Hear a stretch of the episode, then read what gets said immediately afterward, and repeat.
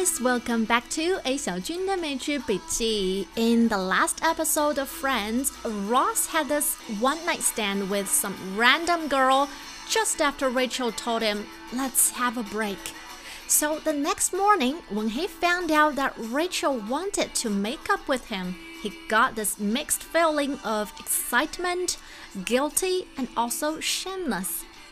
To be or not to be? That is the question both for the Prince Hamlet from Shakespeare's screenplay and also for Ross. To tell or not to tell? Chandler and Joey got some advices for him, so let's hear about it.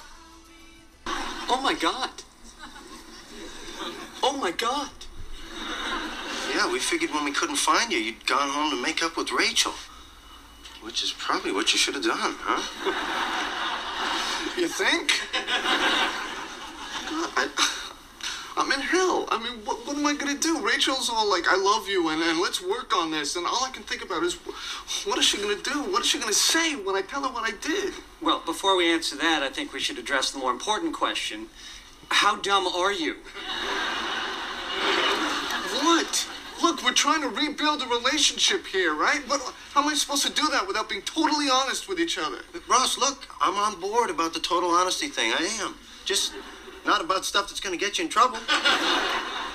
He's right. Nobody's going to benefit, and you're just going to hurt her. Yeah, and there won't be a relationship left to rebuild. Yeah, but don't All you right, think- look, if you absolutely have to tell her, at least wait till the timing's right. And that's what deathbeds are for. Yeah, okay. All right. Okay, now, we just have to make sure she doesn't find out some other way. Did you think about the trail? What trail? The trail from the woman you did it with to the woman you hope never finds out you did it. You always have to think about the trail. All right, I don't think there's any trail. Okay, okay, okay. Uh, Chloe works with that guy Isaac. Isaac's sister is Jasmine. And Jasmine works at the massage place with Phoebe. And Phoebe's friends with Rachel, and that's the trail. I did it. Alright, now let's listen to the dialogue one more time and we'll go sentence by sentence to figure out some language points. Alright, here we go. Oh my god. Oh my god. Yeah, we figured when we couldn't find you, you'd gone home to make up with Rachel. Which is probably what you should have done, huh? You think? 我们在口语对话的时候，经常会说“我认为怎么怎么样”，那通常用到的动词都是 I think。 但是其实也有一个词，美国人经常用，那就是 figure。figure, I figure, we figured。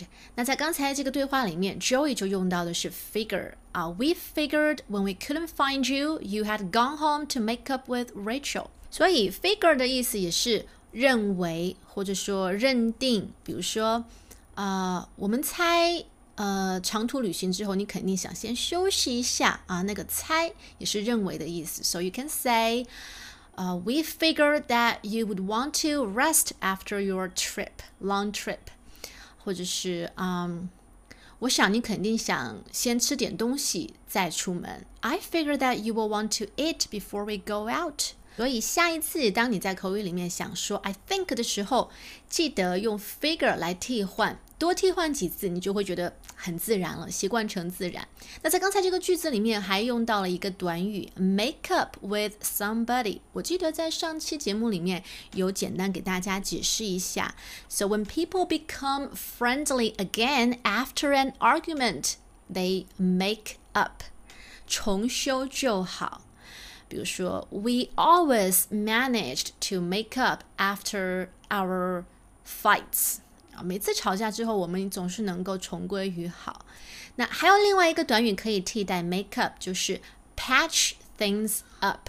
patch p a t c h 这个词有给什么东西打上补丁的意思，比如说给衣服上面的破洞重新打上补丁。那这里 patch things up 指的是修补两个人的关系，比如说 Have you patched things up with your boyfriend yet？你有没有和你的男友重新和好啊 So, make up and patch things up. These are two phrasal verbs that may come in handy when you refer to relationships. Now, let's move on. God, I, I'm in hell. I mean, what, what am I gonna do? Rachel's all like, I love you, and, and let's work on this. And all I can think about is, what is she gonna do? What is she gonna say when I tell her what I did? Well, before we answer that, I think we should address the more important question How dumb are you? 当你想说“我觉得好痛苦”，你会怎么样表达呢？I'm in pain, I'm suffering。但是一句简单的 “I'm in hell” 同样很好用。那 Ross 现在主要在纠结的问题就是，当 Rachel 知道他有了一夜情之后，会是什么样的反应？那 Chandler 说：“Before we answer that, we should address the more important question。”还有一个 更重要的问题，我们需要去解决。这个解决在英语里面用到的动词是 address。address 这个词，我们最常看到它出现的意思是地址啊，你的家的住址，你的公司的住址。但是它可以用作动词使用，it means to give attention to something or deal with a matter, deal with a problem，对付、应付一件事情或者处理一个事情。比如说，呃，机场现在正在想办法去解决他们的安保问题，但是同时也不能够影响到太多的顾客。So airports are trying to address security concerns without causing inconvenience to passengers. 好，这里的处理安保问题，address security concerns. So when Chandler said we should address the more important question, he just means we should deal with the more important question is that is how dumb are you? 你这个人是有多蠢啊？为什么他要这么说呢？ What? Look, we're trying to rebuild a relationship here, right? What, how am I supposed to do that without being totally honest with each other? Ross, look, I'm on board about the total honesty thing. I am. Just not about stuff that's going to get you in trouble. Ross 的观点是，两个人在一起就要绝对的诚实、坦诚，做过什么事情都要告诉对方。可是 Joey 是怎么认为的？Look，你听哦，你看哦，I'm on board about this totally honest thing。这里有一个短语 on board。What does it mean? If a person or a group of people is on board, it just means they support you and they agree with what you are doing.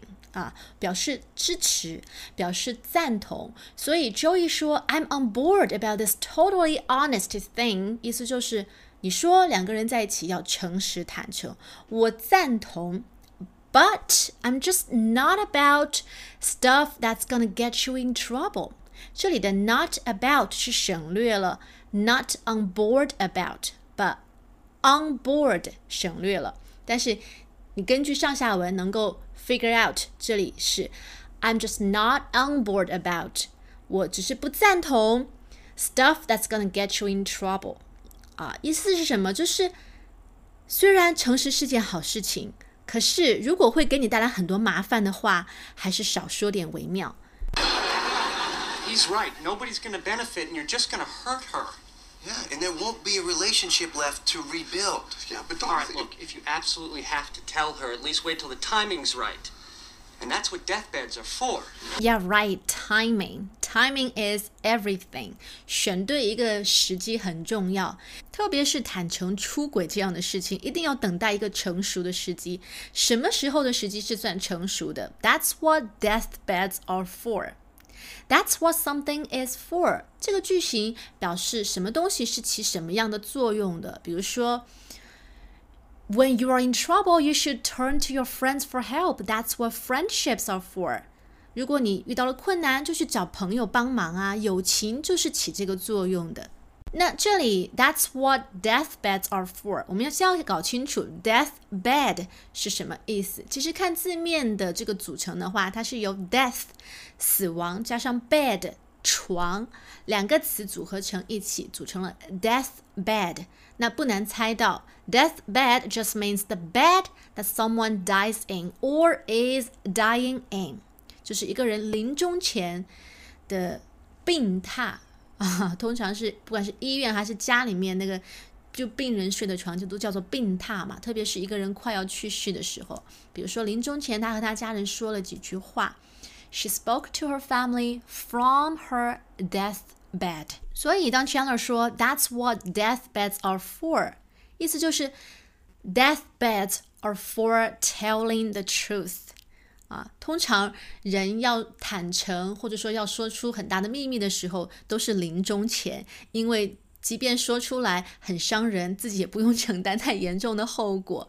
这也是为什么很多人都在临终之前才忏悔。像之前有一集那个《绝望主妇》，我们的节目里面也讲过，Gabriel 他就问神父，他说：“我确实有罪，我想忏悔，但是能不能等到我七十多岁快要死的时候再再去忏悔？”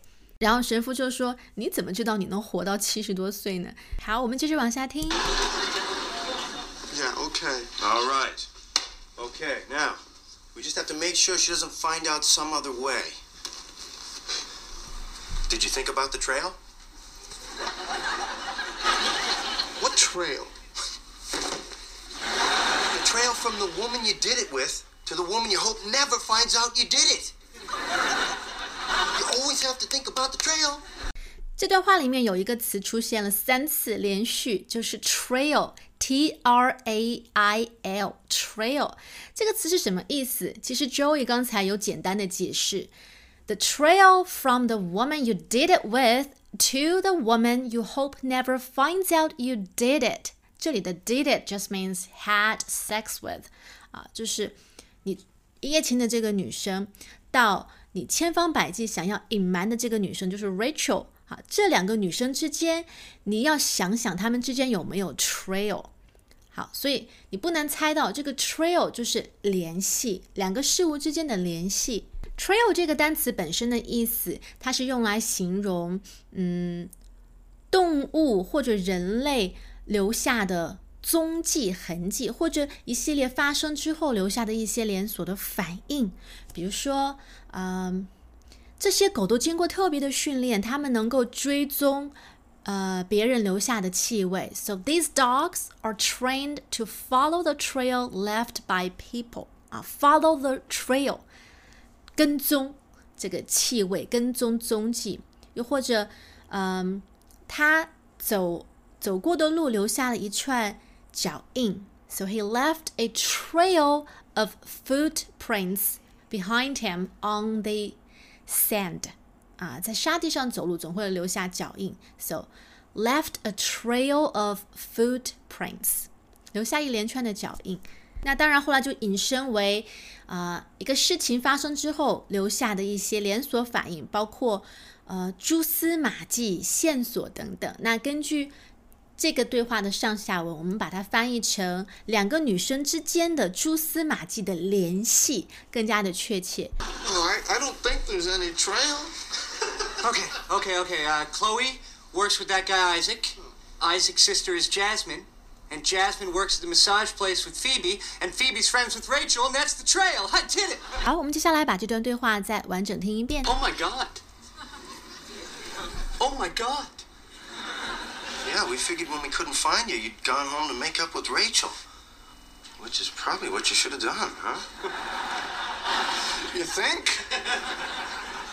God, I, I'm in hell. I mean, what, what am I gonna do? Rachel's all like, I love you, and, and let's work on this. And all I can think about is, what is she gonna do? What is she gonna say when I tell her what I did? Well, before we answer that, I think we should address the more important question. How dumb are you? What? Look, we're trying to rebuild a relationship here, right? What, how am I supposed to do that without being totally honest with each other? Ross, look, I'm on board about the total honesty thing. I am. Just not about stuff that's going to get you in trouble. He's right. Nobody's going to benefit, and you're just going to hurt her. Yeah, and there won't be a relationship left to rebuild. Yeah, but don't All you think- look, if you absolutely have to tell her, at least wait till the timing's right.